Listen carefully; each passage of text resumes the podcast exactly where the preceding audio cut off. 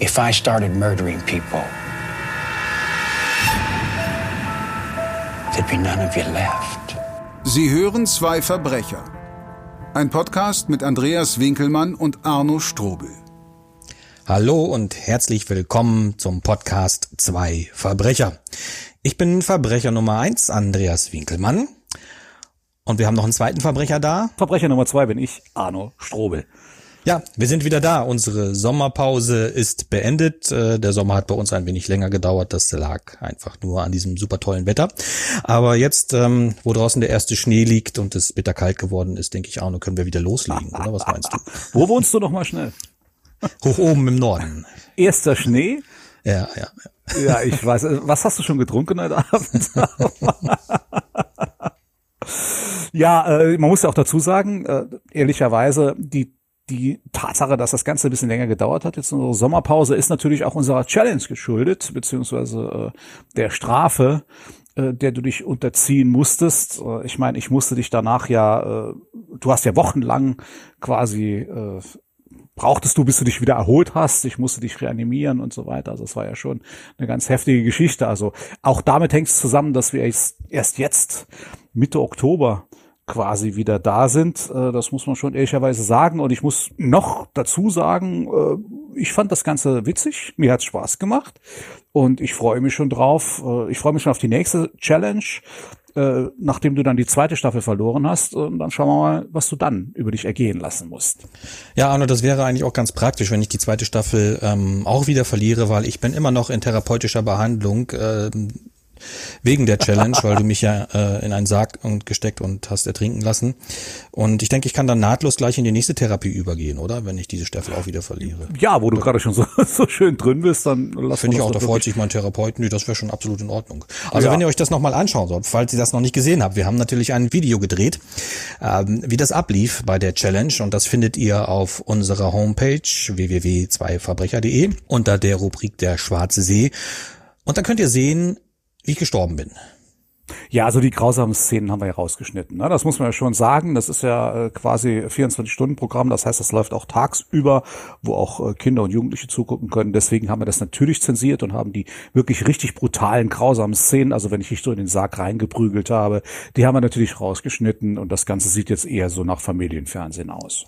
Ja, eigentlich ist es doch ein relativ schöner Film geworden. Äh, man kann das nur sehr, sehr schwer nachvollziehen, wie, wie schlecht es mir bei dieser ganzen Aktion ging und warum ich jetzt immer noch in Therapie bin.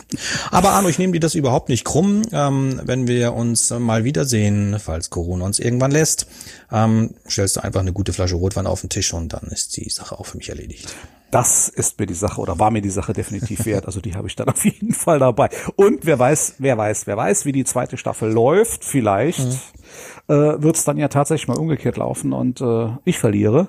Ich glaube es zwar nicht, aber mein Gott, die Hoffnung stirbt zuletzt. Jetzt aus deiner Sicht, vielleicht klappt's ja. Ja, man kann nie wissen. Und das ist auch ein gutes Stichwort. Äh, wollen wir loslegen? Hast du Fälle vorbereitet? Äh, muss, sollten wir das jetzt für heute schon? Nein, du kannst es auch gerne so, du kannst es auch gerne so aus dem, aus dem Handgelenk schütteln, das ist mir, ist mir Ja, das ist für mich ja kein Problem. Ich mach das ja, ich meine, ich weiß, dass du eine gewisse Vorbereitungszeit brauchst, aber ich schüttel sowas ja wirklich ganz locker aus dem Handgelenk. Kein Thema. Ja, das habe ich mir gedacht.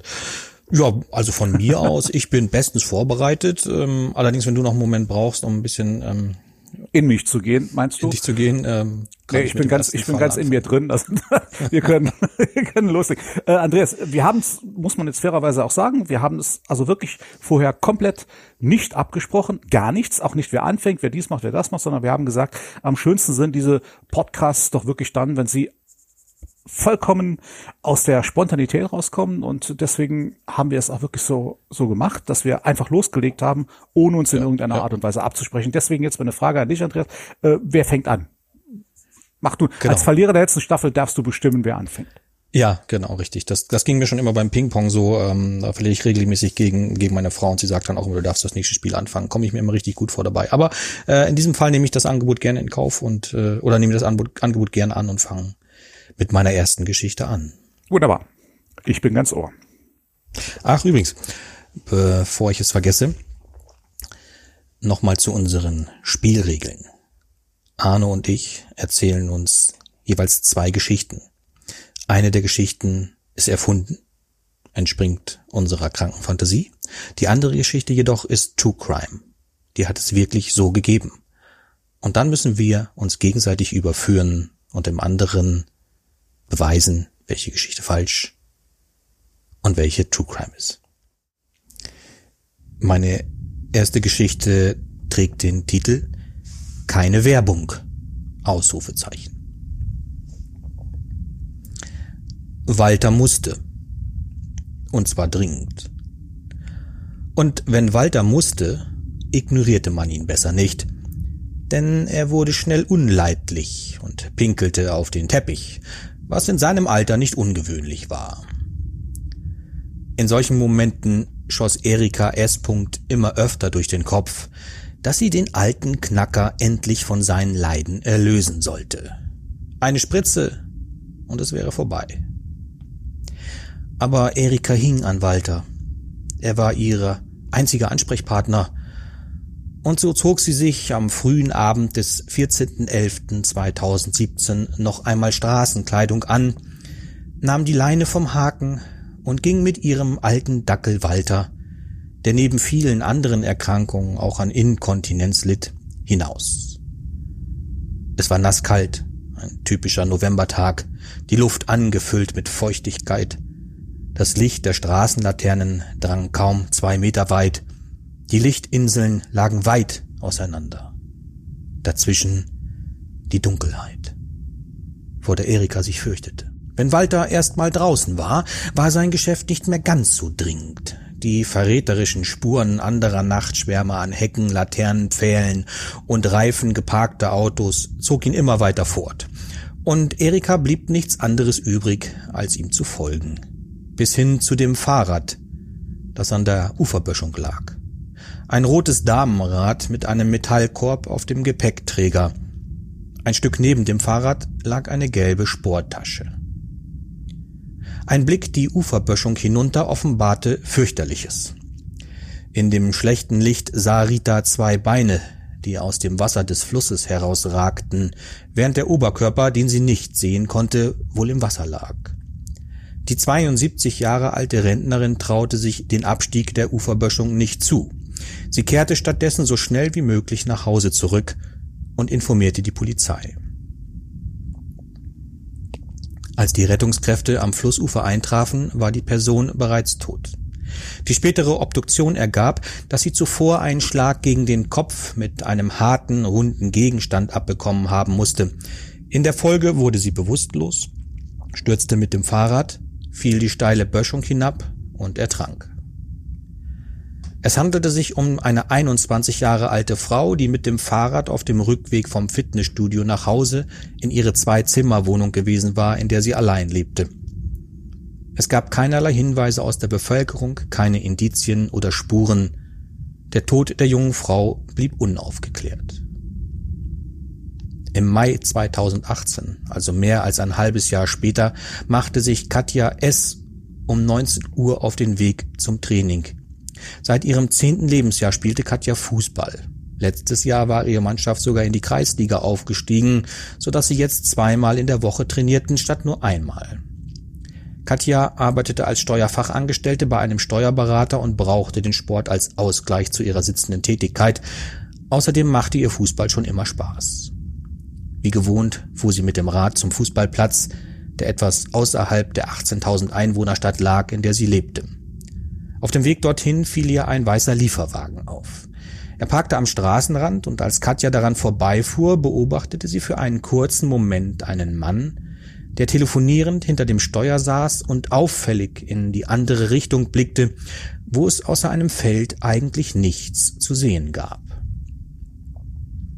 Nach dem Training tranken einige der Frauen zusammen mit dem Trainer noch etwas im Gemeinschaftsraum des Sportvereins. Gegen 21 Uhr machte Katja sich auf den Rückweg. Die Sonne war um 9 Uhr untergegangen, so dass es bereits dunkel war.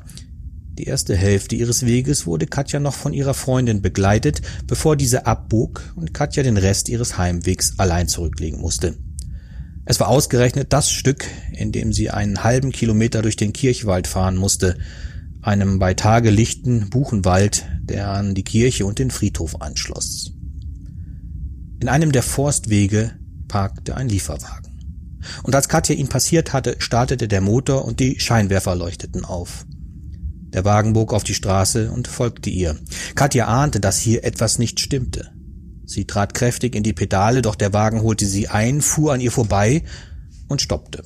Die Fahrertür sprang auf, jemand stieg aus und kam auf sie zu. Er hielt einen Baseballschläger in der Hand und machte einen bedrohlichen Eindruck. Katja war noch 15 Meter von dem Wagen entfernt. Sie handelte instinktiv. Da sie wusste, dass sie nicht an dem Mann vorbeikommen würde, stoppte sie, sprang vom Fahrrad und lief auf die Straße zurück in die Richtung, aus der sie gekommen war. Der Mann begann ebenfalls zu laufen, doch Katja, die trainierte Sportlerin, war schneller. Sie konnte ihm entkommen. Als sie bemerkte, dass der Mann ihr nicht mehr folgte, lief sie noch weiter bis in eine Wohnsiedlung, klingelte an einem Haus, in dem noch Licht brannte und bat um Hilfe. Sie rief die Polizei.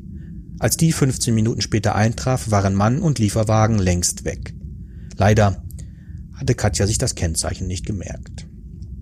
Nur einen Monat später, im Juni 2018, war die 20 Jahre alte Caroline auf ihren Inlinern unterwegs.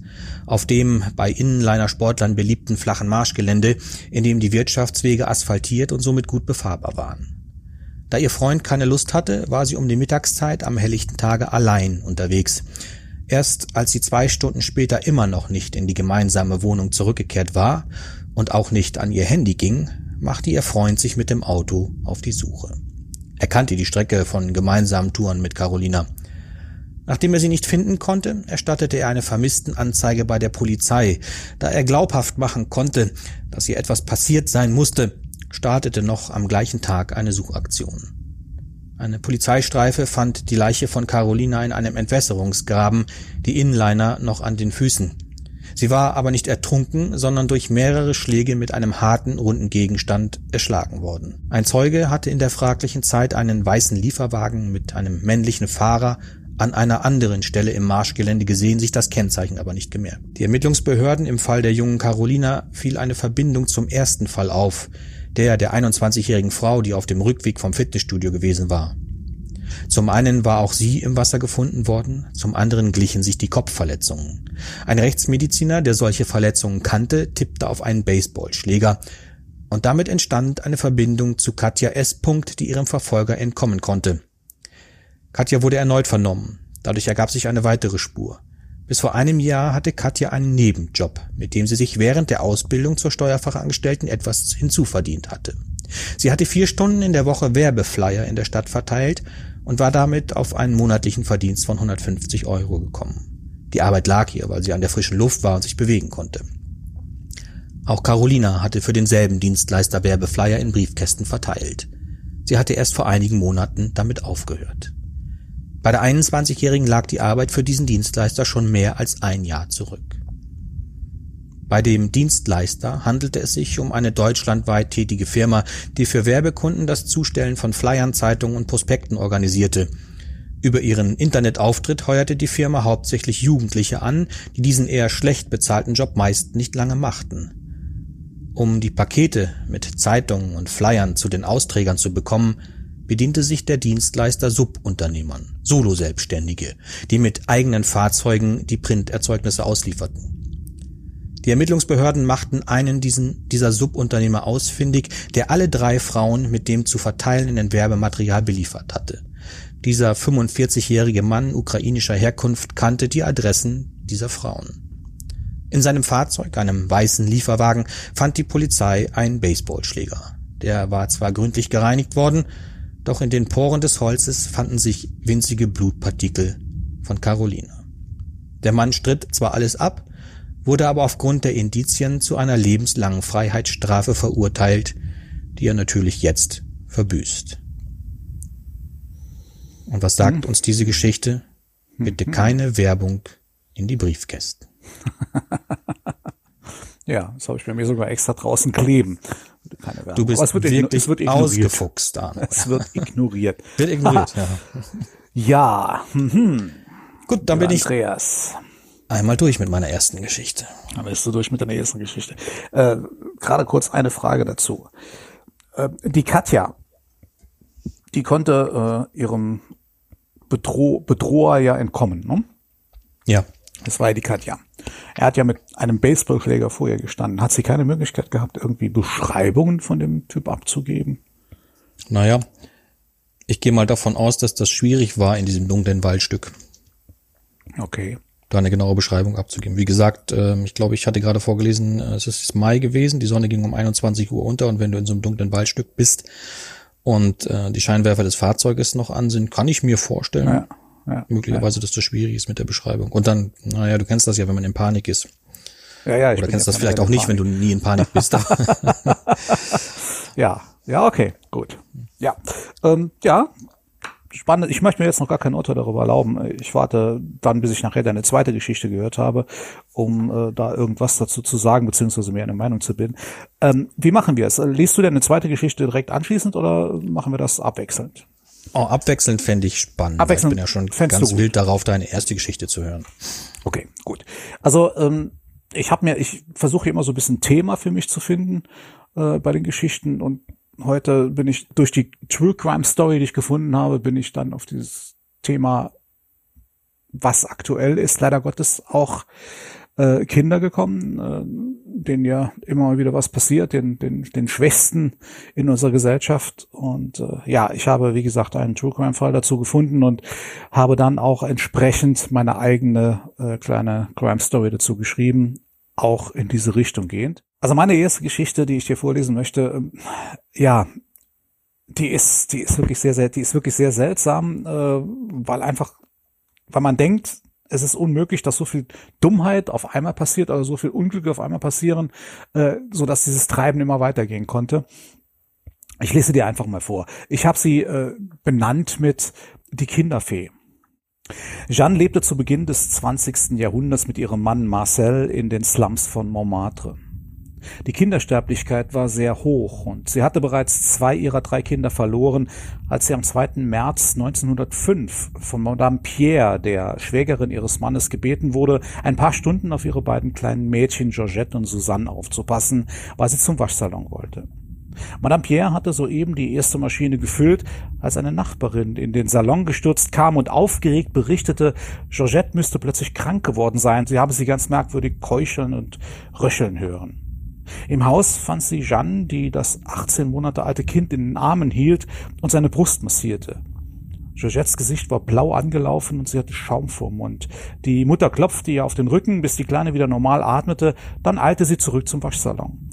Als sie eine Stunde später wieder nach Hause kam, war Georgette tot. Da keinerlei Verdacht auf Jeanne fiel, die offensichtlich alles ihr nur Mögliche zur Rettung des Kindes getan hatte, baten Madame und Monsieur Pierre sie neun Tage später erneut um den Gefallen, in ihrer Wohnung zu verweilen und die ihnen verbliebene zweijährige Tochter Susanne zu beaufsichtigen. Als sie am späten Abend zurückkamen, fanden sie auch das zweite Kind tot vor. Der Arzt, der beide Leichname untersuchte, entdeckte leichte Druckstellen an den Hälsen der Kinder, aber die Polizei meinte, keinerlei Anzeichen für einen unnatürlichen Tod feststellen zu können. So attestierte der Arzt schließlich den zweifachen Tod aufgrund einer Verkrampfung der Atemwege. Am 25. März hütete Jeanne das Kind ihres Schwagers Leon, die sieben Monate alte Germain. Als die Großmutter im Stockwerk darüber das Kind schreien und röcheln hörte, eilte sie in die Wohnung hinunter und stellte entsetzt fest, dass die Kleine verzweifelt um Atem rang, während sich auf ihrem Hals rötliche Flecken abzeichneten. Sie beruhigte das Kind, rieb ihm den Rücken und bald war Germain wiederhergestellt.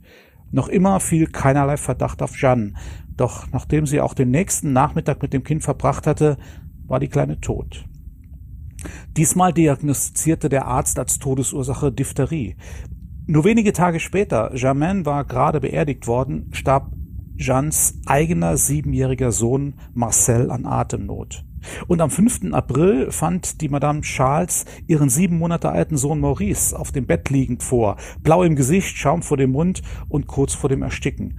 Sie hatte ihn nur für einen kurzen Moment bei Jeanne zurückgelassen, um Einkäufe zu erledigen.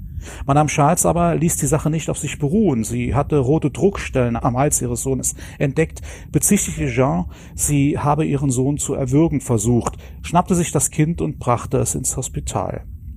Nachdem ein Arzt die Flecken am Hals untersucht und zweifelsfrei als Würgemale identifiziert hatte, informierte er die Polizei. Inspektor Coiré wiederum fand schnell heraus, dass schon drei Jahre zuvor zwei von Jeannes betreute Kinder, Lucie Alexandre und Marcel Pourtois, an Atemnot gestorben waren und ließ die unheimliche Babysitterin auf der Stelle verhaften. Die Leichen von Georgette, Suzanne, Germain und Marcel wurden exhumiert, aber die Druckstellen am Hals waren schon nicht mehr zu sehen. Ein Pariser Gutachter erläuterte im Prozess gegen Jeanne seine Überzeugung, dass die Kinder eines natürlichen Todes gestorben seien. Seine Untersuchungen hätten keinerlei gegenteilige Beweise erbracht. Jeanne wurde zum Entsetzen der Öffentlichkeit freigesprochen. Auch ihr Ehemann Marcel war längst von ihrer Schuld überzeugt und zog sich von ihr zurück. Jeanne packte ihre Sachen und verschwand. Am 16. April 1907 kehrte der Hausherr eines heruntergekommenen Gutshofes von der Arbeit heim und fand seinen neunjährigen Sohn Auguste krank im Bett liegend vor. Seine Haushälterin, Jeanne, stand mit sorgevollem Gesicht daneben und berichtete, der Junge musste sich übergeben, weil er zu viel gegessen habe. Der Gutsbesitzer schickte seine Tochter ins nahegelegene Städtchen Villedieu, um einen Arzt herbeizuholen, der aber hielt einen Hausbesuch für überflüssig und gab dem Mädchen ein Mittel für den Magen des Jungen mit. Einige Stunden später suchte Beauvais den Arzt persönlich auf, da sich der Zustand des Jungen weiter verschlechtert hatte. Als die Männer den Hof erreichten, war Auguste tot. Der Arzt entdeckte rote Druckstellen am Hals des Jungen und informierte die Polizei. Der zuständige Polizist aber sah keinen Anlass für eine gründliche Untersuchung des Falles und erklärte sich den Tod mit einer Meningitis. Germain, das älteste der drei Kinder, hatte Jeanne aber in Verdacht. Sie nutzte einen unbeobachteten Moment, durchwühlte die Handtasche der ungeliebten Haushälterin und entdeckte einige Pariser Zeitungsausschnitte von der Verhandlung gegen Jeanne, die, um unerkannt zu bleiben, inzwischen ihren Mädchennamen Moulinet angenommen hatte. Germain ging zur Polizei, beschuldigte Jeanne, ihren Bruder getötet zu haben und es kam zu einer zweiten Autopsie, bei welcher die Mediziner zweifelsfrei feststellten, dass der Junge erdrosselt worden war. Jeanne wurde zum zweiten Mal verhaftet. Der Arzt, der die Meningitis des Jungen bestätigt hatte, fürchtete allerdings um seinen Ruf und brachte es fertig, eine zweite Untersuchung der Leiche um mehrere Monate hinauszuzögern, bis keinerlei Beweise mehr für den Tod durch Erwürgen gefunden werden konnte, woraufhin die Richter die Anklage fallen ließen. Jeanne ging nach Eville in der Nähe von Commercy. Sie lernte den Arbeiter Emile Boucherie kennen und bezog mit ihm ein billiges Zimmer zur Untermiete bei der Familie Poirot. Eines Abends hörten die Poirots die verzweifelten Schreie ihres siebenjährigen Sohnes aus dem vermieteten Zimmer. Sie brachen die verschlossene Tür auf, aber es war zu spät. Marcel war tot, hatte Blut und Schaum vor den Mund. Neben der Leiche stand die ebenfalls blutverschmierte Jeanne. Ein Arzt stellte zweifelsfrei fest, dass der Junge erwürgt worden war und sich in Panik die Zunge abgebissen hatte. Jeanne wurde des Mordes für schuldig gesprochen, für unheilbar geisteskrank erklärt und in eine geschlossene Anstalt eingewiesen. Zwei Jahre später wurde sie tot in der Anstalt aufgefunden. Man geht von Selbstmord aus. Tja, lieber Andreas, du siehst, du weißt jetzt, was ich damit am Anfang gemeint habe. Es ist unfassbar, was da alles gelaufen ist, was da alles schiefgelaufen ist, dass die zweimal, dreimal insgesamt, aber zweimal angeklagt war mit eigentlich eindeutigen Beweisen und jedes Mal freigesprochen worden ist. Obwohl jedes Mal, wenn ein Kind tot gefunden worden ist, sie dabei war. Unfassbar.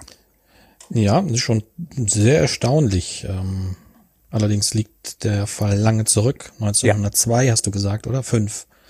Bin mir jetzt nicht 1905. ganz sicher. 1905 mhm. ging das Ganze los. Ähm, ich habe wenig Erfahrung damit, wie die Ermittlungsmethoden um 1905 waren.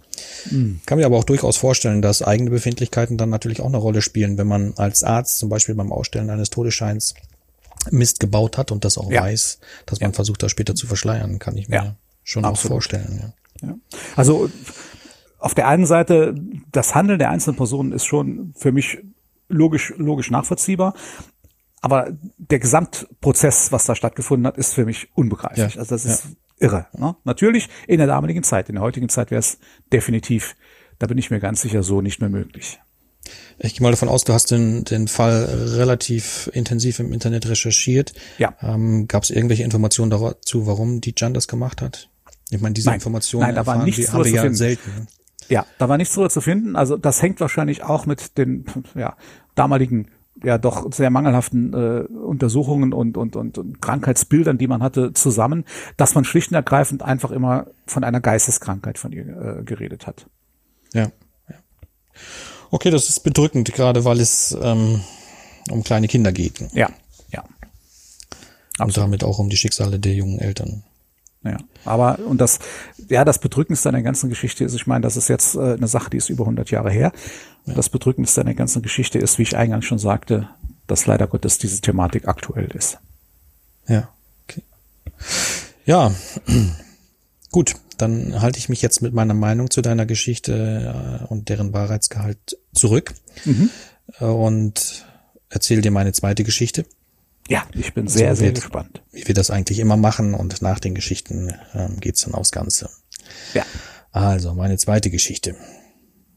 Die heißt, also die trägt einen sehr schönen Titel, wie ich finde. Die heißt Wie vom Metzger. Wie vom Metzger? Wie vom Metzger. Genau. okay. okay.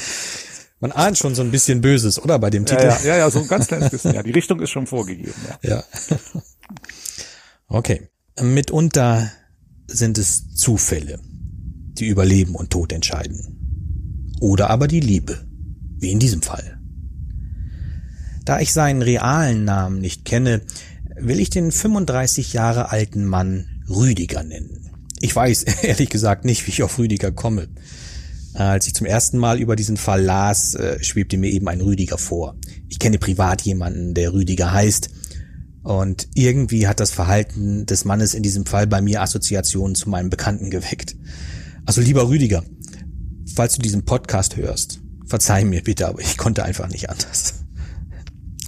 Also Rüdiger ist dieser Typ Mann, der sich schnell verliebt. Er ist, es ist nun wirklich nicht so, dass er dauernd die Frauen wechselt. Ganz und gar nicht. Denn Rüdiger ist schüchtern und introvertiert. Von sich aus spricht er kaum einmal eine Frau an. Aber er verliebt sich eben sehr schnell und immer mit ganzem Herzen und aus tiefster Seele. Rüdigers Liebe ist immer ehrlich und aufrichtig. Weil er aber nicht besonders attraktiv ist, nicht gern auf Partys geht, überhaupt Menschen meidet, ist es schwer für Rüdiger, eine Frau für sich zu gewinnen. Und so steht in seinem Inneren der ständige Überfluss an Hormonen, die durch das Verliebtsein ausgeschüttet werden, im krassen Gegensatz zu seinem Sexualleben. Denn das findet faktisch nicht statt. Rüdiger ist für seine Firma häufig auf Dienstreise unterwegs, er kommt also herum. Und so dauert es nicht allzu lange, bis er hin und wieder in Bordelle geht, um sein Gefühlsleben ins Gleichgewicht zu bringen. Die Frauen dort bedeuten ihm nichts, und das alles macht ihm auch nicht wirklich Spaß, bis er in Nürnberg Michelle kennenlernt. Rüdiger verliebt sich sofort in die anmutige, dunkelhaarige junge Frau aus Tschechien. Sie ist genau sein Typ, mit ihrer etwas schüchternen, zurückhaltenden Art, dem liebevollen Blick und den sensiblen Gesten, wenn sie ihm im Gespräch beispielsweise an der Hand oder im Nacken berührt. Michelle und Rüdiger verbringen viel Zeit zusammen, die ihn viel Geld kostet, aber das stört ihn nicht. Er hat endlich seine große Liebe gefunden und Michelle verspricht ihm, mit der Prostitution aufzuhören. Sie hat es aus finanziellen Gründen mehr oder weniger aus Zwang getan. Rüdiger, der gut verdient, hat Geld genug für sie beide, und während sie eng umschlungen daliegen, träumen sie von einer gemeinsamen Zukunft. Bald darauf verlässt Michelle Nürnberg und kehrt in ihre Heimat Tschechien zurück. Sie will dort mit ihren Eltern und Geschwistern, zwei Brüdern, reden und sie bitten, in die Hochzeit mit Rüdiger einzuwilligen. Zuvor haben die beiden abgesprochen, dass Rüdiger ihr bei nächster Gelegenheit folgen wird. Und weil er weiß, dass seine eigene Familie diese Hochzeit mit einer ehemaligen Prostituierten nicht tolerieren wird, gibt er eine Geschäftsreise als Grund für die Fahrt nach Tschechien an. Die Reise ist für den 1. Juni geplant. Rüdiger ist schon am frühen Morgen gleich nach dem Aufstehen sehr aufgeregt. Er weiß, ab heute wird sich sein Leben für immer verändern. Er wird endlich glücklich sein mit der Frau an seiner Seite, die er liebt und mit der er alt werden will.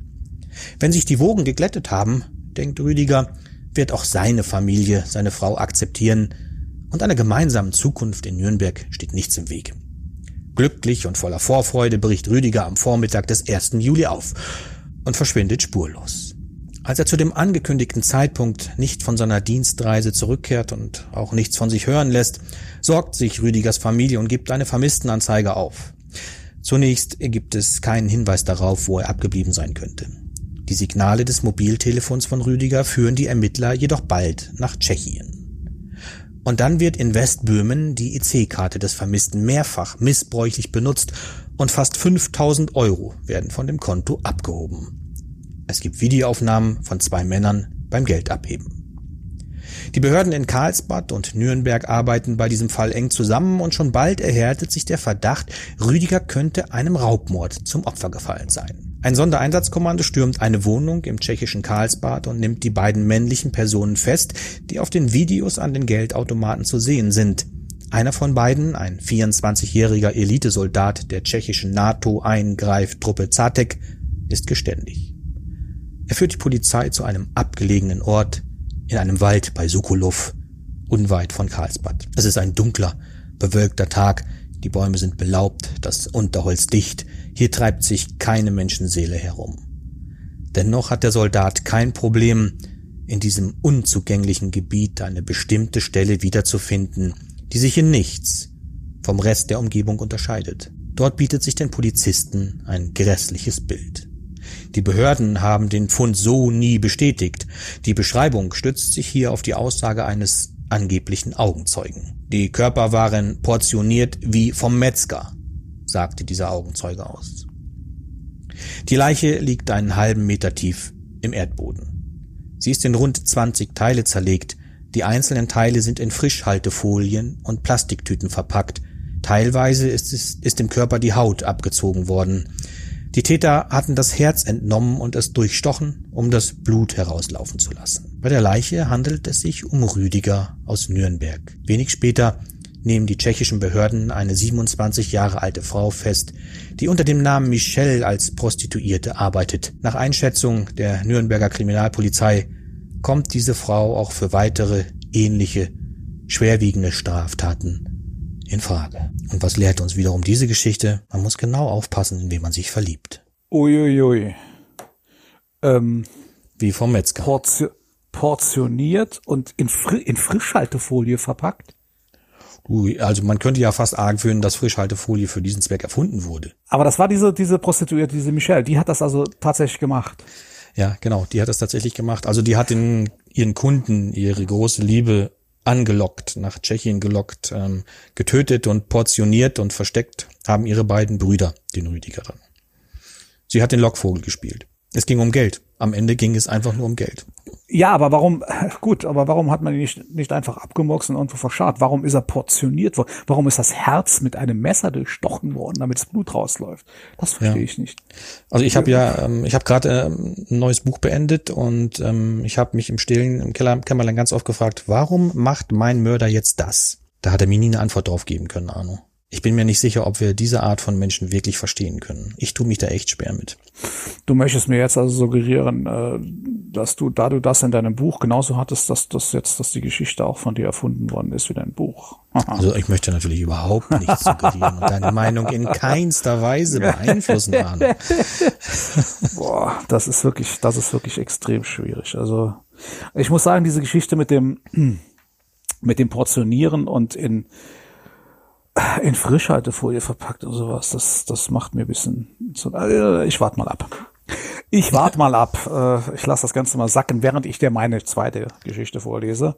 Ja, sehr gerne. Und äh, dann sehen wir anschließend weiter. Aber ich kann dir jetzt schon sagen, äh, ich empfinde es diesmal wirklich als extrem schwierig. Ich habe also, äh, oft habe ich ja, wenn, wenn wir diese Geschichte hier machen, oft habe ich ja so beim Lesen der zweiten, die zweite Geschichte beendet hast, habe ich meist so eine Tendenz, so ein Gefühl, wo ich sage, hm, ja, ohne es richtig beschreiben zu können, warum, aber so ein Gefühl ist, das habe ich diesmal nicht. Also das wird schwierig. Aber gut, hören Also wir wir, mal. Wir Verbrecher haben ja ein ziemlich gutes Bauchgefühl, was Verbrechen angeht. Ja, ja, schauen wir mal. schauen wir mal, ob es funktioniert. okay. Ähm, meine zweite Geschichte äh, habe ich genannt Der Puppenspieler. Der Puppenspieler. Der Puppenspieler. Das Ganze spielt in Irland. Und zwar in äh, Kilmarkey. Kilmarkey ist ähm, ein kleines Fischerdörfchen. Das liegt im Südosten. Und äh, ich weiß das, äh, weil ich schon mal da war. Weil äh, das äh, dort, das ist ganz verrückt, da meint man fast, man wäre irgendwo an einem äh, mediterranen Ort. Also dort sind, äh, dort stehen Palmen. Tatsächlich. Äh, und im nächsten Moment denkt man, man ist irgendwo im Norden oben, weil viele Dächer riedgedeckt sind. äh, also ein ganz, ganz verrücktes Dörfchen. Wie gesagt, ich war selbst schon da, deswegen weiß ich das. Und dort spielt also auch diese Geschichte. Peter war in Kilmore einem kleinen Fischerdorf im Südosten Irlands in der Grafschaft Wexford geboren und aufgewachsen und lebte auch dort mit seiner Frau Sarah, als sie am ersten Weihnachtstag 1983 ihren ersten gemeinsamen Sohn Jamie zur Welt brachte. Peter war zu diesem Zeitpunkt 26 Jahre alt und arbeitete in Kehoe's Pub, einem beliebten Treffpunkt der Bewohner von Kilmore Key. Peter war sehr sanftmütig und kam mit jedem gut aus. Die Leute im Dorf mochten ihn für seine zurückhaltende und doch freundliche Art. An einem warmen Junitag, der kleine Jamie war gerade sieben Monate alt, stellte Sarah ihn zum Schlafen im Kinderwagen in den Schatten einer Hecke des Gartens und beschäftigte sich mit der Hausarbeit. Als sie zehn Minuten später zum ersten Mal nach ihm sehen wollte, waren Kinderwagen und Baby verschwunden. Die sofort alarmierte Polizei konnte keine verwertbaren Spuren finden und auch eine intensive Suche, an der sich fast alle Einwohner des Dorfes beteiligten, brachte kein Ergebnis. Sarah und Peter wandten sich in ihrer Verzweiflung an einen lokalen Radiosender und flehten den Entführer an, ihnen ihr Baby zurückzugeben. Es nutzte nichts. Der kleine Jamie blieb verschwunden. Selbst ein landesweiter Aufruf im irischen Fernsehen brachte nichts. Es gab weder eine Lösegeldforderung noch ein sonstiges Zeichen vom Entführer. Etwa zwei Monate später, der erste, die erste Aufregung im Dorf hatte sich gerade etwas gelegt und man war mehr oder weniger zum normalen Alltag zurückgekehrt, verschwand die neun Monate alte Emilia aus ihrem Kinderzimmer, während ihre Eltern kurz zu ihren Nachbarn hinübergegangen waren. Der Entführer musste das Haus beobachtet haben und war durch die dünne Holzhintertür ins Innere gelangt, die er wohl mit einem Brecheisen aufgehebelt hatte. Auch hier waren keine Spuren zu finden, es gab keinerlei Forderung des Entführers, das Mädchen blieb verschwunden. Da man von einem Serientäter ausgehen musste, fanden Informationsabende der Polizei statt, bei denen den Einwohnern von Kilmore Key, vor allem diejenigen, die kleine Kinder hatten, eingeschärft wurde, was sie alles tun konnten, um ihre Kinder zu schützen.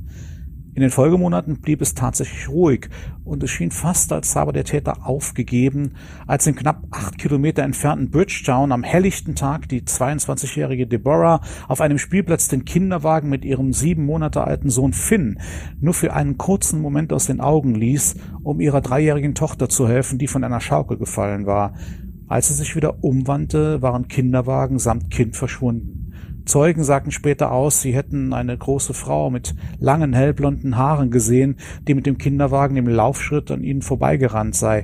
Näher beschreiben konnten sie sie nicht, weil alles viel zu schnell ging. Auch die Suche nach dem kleinen Finn blieb erfolglos. Mittlerweile waren in einem Umkreis von wenigen Kilometern innerhalb eines Dreivierteljahres drei Babys spurlos verschwunden. Die Polizei sah sich massiven Vorwürfen aus der Bevölkerung ausgesetzt und verstärkte die Sondereinheit, die sich mit den Entführungen befasste, um das Doppelte, so dass sich nun über 30 Beamtinnen und Beamte um den Fall kümmerten. Vielleicht wären die Entführungen nie aufgeklärt worden, wenn es im Dezember 1984 nicht eine Schlägerei in Bridgetown gegeben hätte, die dadurch ausgelöst worden war, dass ein als Frau verkleideter Mann versucht hatte, sich einem anderen schon angetrunkenen Mann sexuell zu nähern. Der fühlte sich durch die Annäherungsversuche derart angeekelt, dass er zuschlug und dem verkleideten Mann die Nase brach. Zwei ganz in der Nähe patrouillierende Beamte waren gleich am Ort des Geschehens und nahmen die Personalien der Schlägers ebenso auf wie die des Mannes, der eine blonde Langhaarperücke trug und nun eine gebrochene Nase hatte. Es war Peter. Die Ermittler der Sondereinheit erinnerten sich an die letzte Entführung und die Beschreibung der großen Frau mit langen blonden Haaren. Das Grundstück von Peter und Sarah wurde akribisch durchsucht und man entdeckte im Boden der Scheune eine Klappe, die Zutritt zu einem Kellerraum gewährte, in den sich den Beamten, in den sich ein Beamt, den Beamten ein grausiges Bild bot. In einem wie in einem Puppenhaus aufgebauten Zimmer waren die Leichen der drei kleinen Babys auf Möbelstücken und in einem Bettchen so drapiert, als sei es eine Szene aus dem Leben. Man fand stapelweise Babykleidung und Utensilien wie Schnuller, Fläschchen und Spielzeug. Peter gestand sofort, die Kinder entführt zu haben und mit ihnen in seinem Kellerraum wie mit Puppen gespielt zu haben. Zu essen und zu trinken hatte er ihnen nicht gegeben, so dass sie nach kurzer Zeit verdursteten und verhungerten. Grund war, dass er sich von klein an als Mädchen gefühlt hatte, sein Vater ihn aber jedes Mal fürchterlich verprügelte, wenn er ihn dabei erwischte, wie er mit Puppen spielte. So hatte er sich seine eigene Puppenwelt aufgebaut, wo er ungestört mit den Leichen der Babys spielen konnte. Peter wurde in eine psychiatrische Klinik eingewiesen, wo er blieb, bis er sich im Alter von 42 Jahren das Leben nahm, indem er sich erhängte. Ja, lieber Andreas, auch das äh, eine durchaus ja sehr traurige und auch grausame Geschichte. Danke dir, Aber, lieber Arno, für dieses Bild, das ich jetzt ähm, ja, ja. wahrscheinlich heute ähnlich. Abend mit ins Bett nehmen werde, ja. in diesem Raum unter der Scheune. Mhm. Ein sozusagen reales Puppenhaus, wo er mit Leichenpuppen spielt. Ja, und wie wir beide wissen, äh, zu Genüge wissen, leider Gottes, egal wie krank unsere Fantasie ist, die Realität ist in der Regel grausamer und kranker als ja. äh, das, was wir uns so ausdenken können. Das hast du, hast du von dem äh, Fall gehört, als du in dem Ort Urlaub gemacht hast in Irland? Nein, nein, nein, nein. Das ist schon lange her, als ich da war. Das ist schon, lass mich überlegen, ja, fast 20 Jahre her, dass ich da war.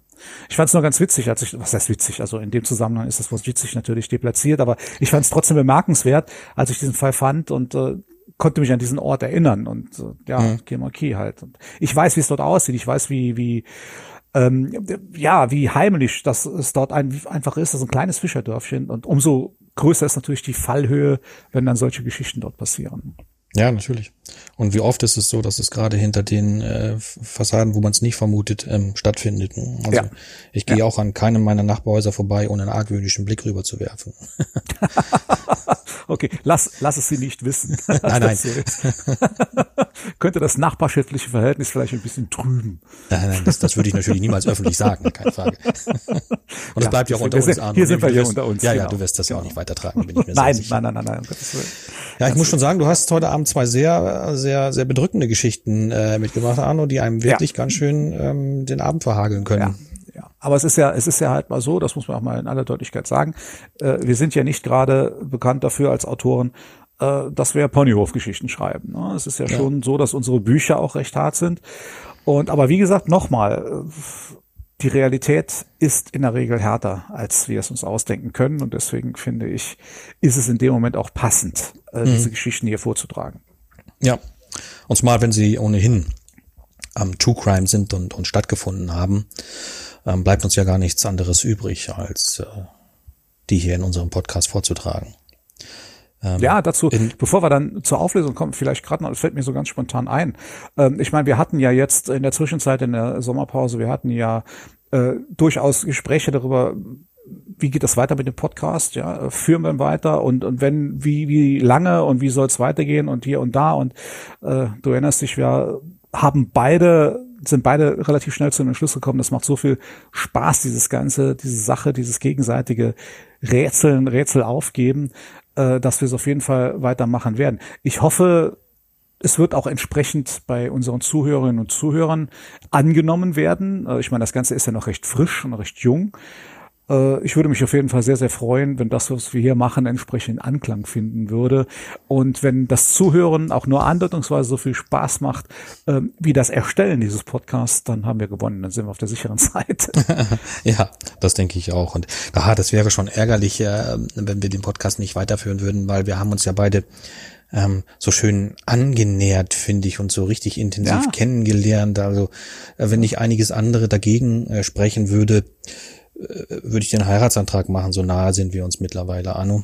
Ja, ähm, äh, ja. ich würde ihn wahrscheinlich sogar annehmen, wenn ich nicht gerade vor knapp drei Wochen schon einen Heiratsantrag bekommen hätte, den ich angenommen habe. Also von daher tut's mir furchtbar leid. Aber du bist ja auch verheiratet, also Andreas. Ja, genau. Aber an dieser Stelle nochmal, äh, äh, also herzlichen Glückwunsch. Ähm, ja, ja. Nicht, dass ich es gewusst hätte. Das war jetzt kein Stichpunkt oder so. Ich wollte damit ähm, eigentlich nur zum Ausdruck bringen, wie gut ich dich mittlerweile kenne und auch weiß, dass wir uns in unserer Denkweise teilweise auch ähnlich sind. Ja, das macht's ja so schwierig. Und da bin ich, und da bin ich jetzt schon mitten in meiner Begründung oder meiner ja. Herleitung, wie ich deine Fälle einschätze. Ja. Den letzten Fall, den Puppenspieler. Ja. Wenn ich irgendwo im Urlaub gewesen bin, dann nehme ich ganz oft diese Location, diese Orte oder auch nur Teile davon für eine meiner Geschichten her. Mhm. Das lässt sich überhaupt gar nicht vermeiden, weil man ja auch Erinnerungen mitnimmt. Ähm, genau die aus Bildern und Gefühlen und Gerüchen bestehen. Und äh, das findet immer Einzug in meine Geschichten. Immer. Und ich kann mir sehr, sehr gut vorstellen, dass das bei dir genauso ist. Mhm. Dass wenn du an einem Ort gewesen bist, ähm, du dich auf und jetzt auf der Suche nach einer Geschichte für den Podcast bist, dass du dich erinnerst an diesen Ort und dort eine Geschichte hineinplatzierst, mhm. die dann somit erfunden ist.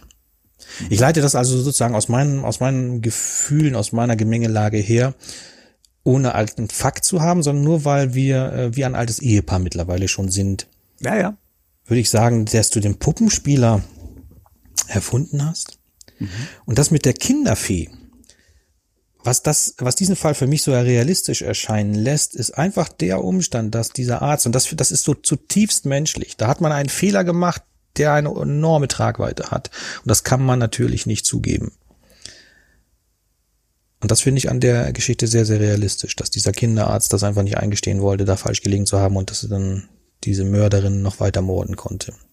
Also lege ich mich fest, die Kinderfee wird wohl wahr sein und der okay. Puppenspieler wird wohl von dir in romantischer Erinnerung an deinen Urlaub in Irland erfunden sein. Und bin okay. Gespannt. Okay. Lieber Andreas, soll ich gleich auflösen oder soll ich dir zuerst sagen, was ich, was ich äh, von deinen Fällen halte? Kannst, du kannst dich entscheiden, was du möchtest. Na, erzähl du erst, was du von meinen Fällen hältst. Okay, gut. Machen, wir, machen wir das Ganze also noch ein bisschen spannend. Okay. Ich habe es ja äh, eben schon erwähnt. Ich habe dieses Mal so erstmal kein Gefühl gehabt, was mir gesagt hat, ein Bauchgefühl, was mir gesagt hat, äh, die Geschichte ist wahrscheinlich wahr oder äh, die ist wahrscheinlich wahr. Es hat also wirklich ein bisschen schwierig gemacht. Ich habe jetzt allerdings die ganze Zeit auch jetzt so uns unterhalten haben, so nebenbei noch ein bisschen darüber nachgedacht. ich bin also offensichtlich auch so ein bisschen multitaskingfähig und dabei habe ich mir etwas, etwas ausgemalt und das greift so ein bisschen auch da rein, was du gerade gesagt hast, dass wir uns schon ganz gut kennen. Ich glaube, ja. also wenn ich die beiden Fälle mal miteinander, miteinander vergleiche, dann ist dieser erste Fall verhältnismäßig harmlos gegenüber diesem zweiten Fall. Ja, dieser zweite Fall ist schon recht krass. Allein durch diese Tatsache mit dem Zerstückeln und vor allen Dingen mit diesem Verpacken in, ach, das ist ja irre und das Messer durch Herz und so weiter und so fort. Das ist sehr, sehr krass und dem gegenüber steht eine verhältnismäßig harmlose erste Geschichte. Harmlos.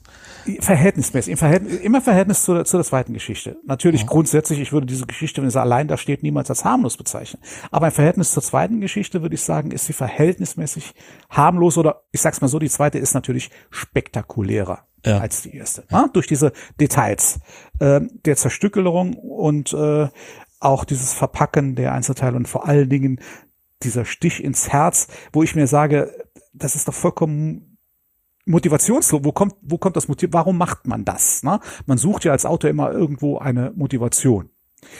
Und ich denke, eben weil wir uns so gut kennen, dass du dir gedacht hast, dass ich mir genau diese Gedanken auch mache. Jetzt wird's wieder krude. Ich, ja, ja, das ist, man muss ja, man muss ja mittlerweile hier dreimal um die Ecke, denken. Ja, genau. ja, es ist tatsächlich ja. so. Und hat, ich, es kann sein, dass ich jetzt kolossal daneben liege, aber ich wage es einfach mal und gebe da meinen Gedankengang nach und sage mir, du hast einen verhältnismäßig gemäßigten Fall genommen und einem extremen Fall mit Einzelheiten gegenübergestellt, die eigentlich überhaupt nicht nachvollziehbar sind.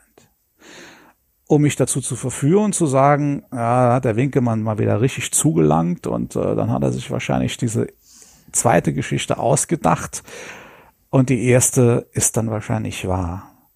Ich glaub's aber nicht, lieber Andreas. Ich glaube es nicht und ich möchte dir ungern auf den Leim gehen. Vielleicht gehe ich dir jetzt doppelt auf den Leim, ich weiß es nicht.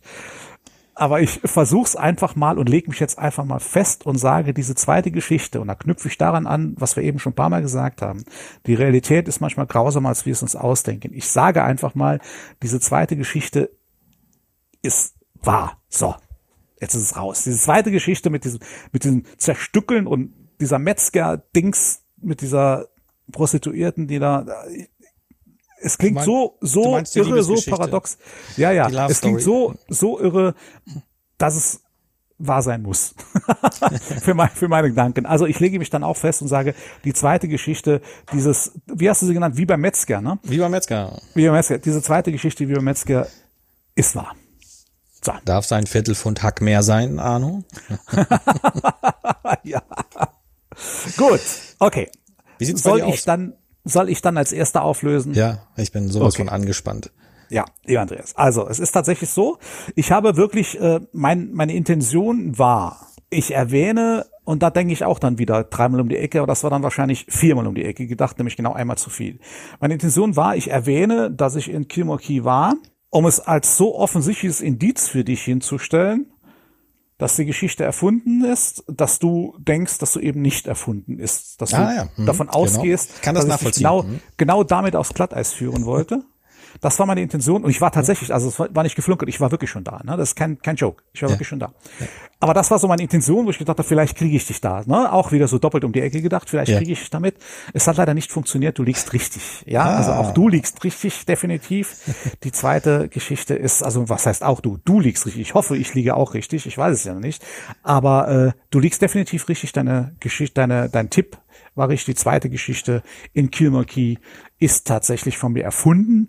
Und diese erste Geschichte mit der Kinderfee ist tatsächlich wahr. So, und jetzt sage mir, Sehr steht's 1-0 für dich oder steht's 1-1? Ja, um es kurz und bündig zu machen, mein lieber Arno. Ähm, 2007 hat besagte Michelle den Mann nach Tschechien gelockt und er ist dort von ihren ähm, Kumpanen ermordet und auf diese Art und Weise in einem Wald bei Sokolov verbuttelt worden. Also es ist tatsächlich wahr. Du liegst also richtig. Die Geschichte wie beim Metzger ist wahr. Ähm, es geht aus es geht aus dem, was ich gefunden habe im Internet, nicht der Name Rüdiger hervor. Den habe ich mir wirklich ausgedacht. Ich habe es ja anfangs auch erwähnt, dass ich den einfach Rüdiger nenne, weil ich den wahren Ja. Namen nicht kenne. Und das ist auch tatsächlich so. Aber der Fall ist wahr. 2007 passiert. Wow. Damit steht es eins zu eins. Äh, Das ist, also ganz ehrlich, das war jetzt wirklich, das war für mich eine sehr wackelige Geschichte. Also, Ja, weil ich, ich hatte, ohne Quatsch, ich hatte keinen blassen Schimmer, welche wahr sein könnte. Und das einzige war diese, diese, diese Grude, dieser Grude Gedankengang, den ich da hatte. Das war das, das die einzige Möglichkeit, überhaupt auf eine Geschichte zu tippen. Sonst wäre es Lotto gewesen. Ja, vielleicht sollten Aber wir einfach jetzt- mehr, mehr Lotto machen in Zukunft, wenn wir Boah. uns doch jetzt schon so gut kennen. Ähm, Ja, ja, genau. Sonst geht das am Ende, sonst geht das am Ende so aus, dass wir immer einen Gleichstand haben. Und weißt du, was dann passiert? Und das wäre für uns beide ganz furchtbar, Arno. Dann müssten wir unseren Redakteur, den, den Gregor, bitten, äh, sich eine Challenge auszudenken. Und das werden wir beide nicht überleben. Ja, oder wir machen was ganz anderes. Äh, da wir ja beide nicht nur verloren, sondern da wir dann ja auch beide quasi gewonnen haben, denken wir beide uns eine, eine Aufgabe für unseren Redakteur aus. Vielen Dank für euren tollen Vorschlag.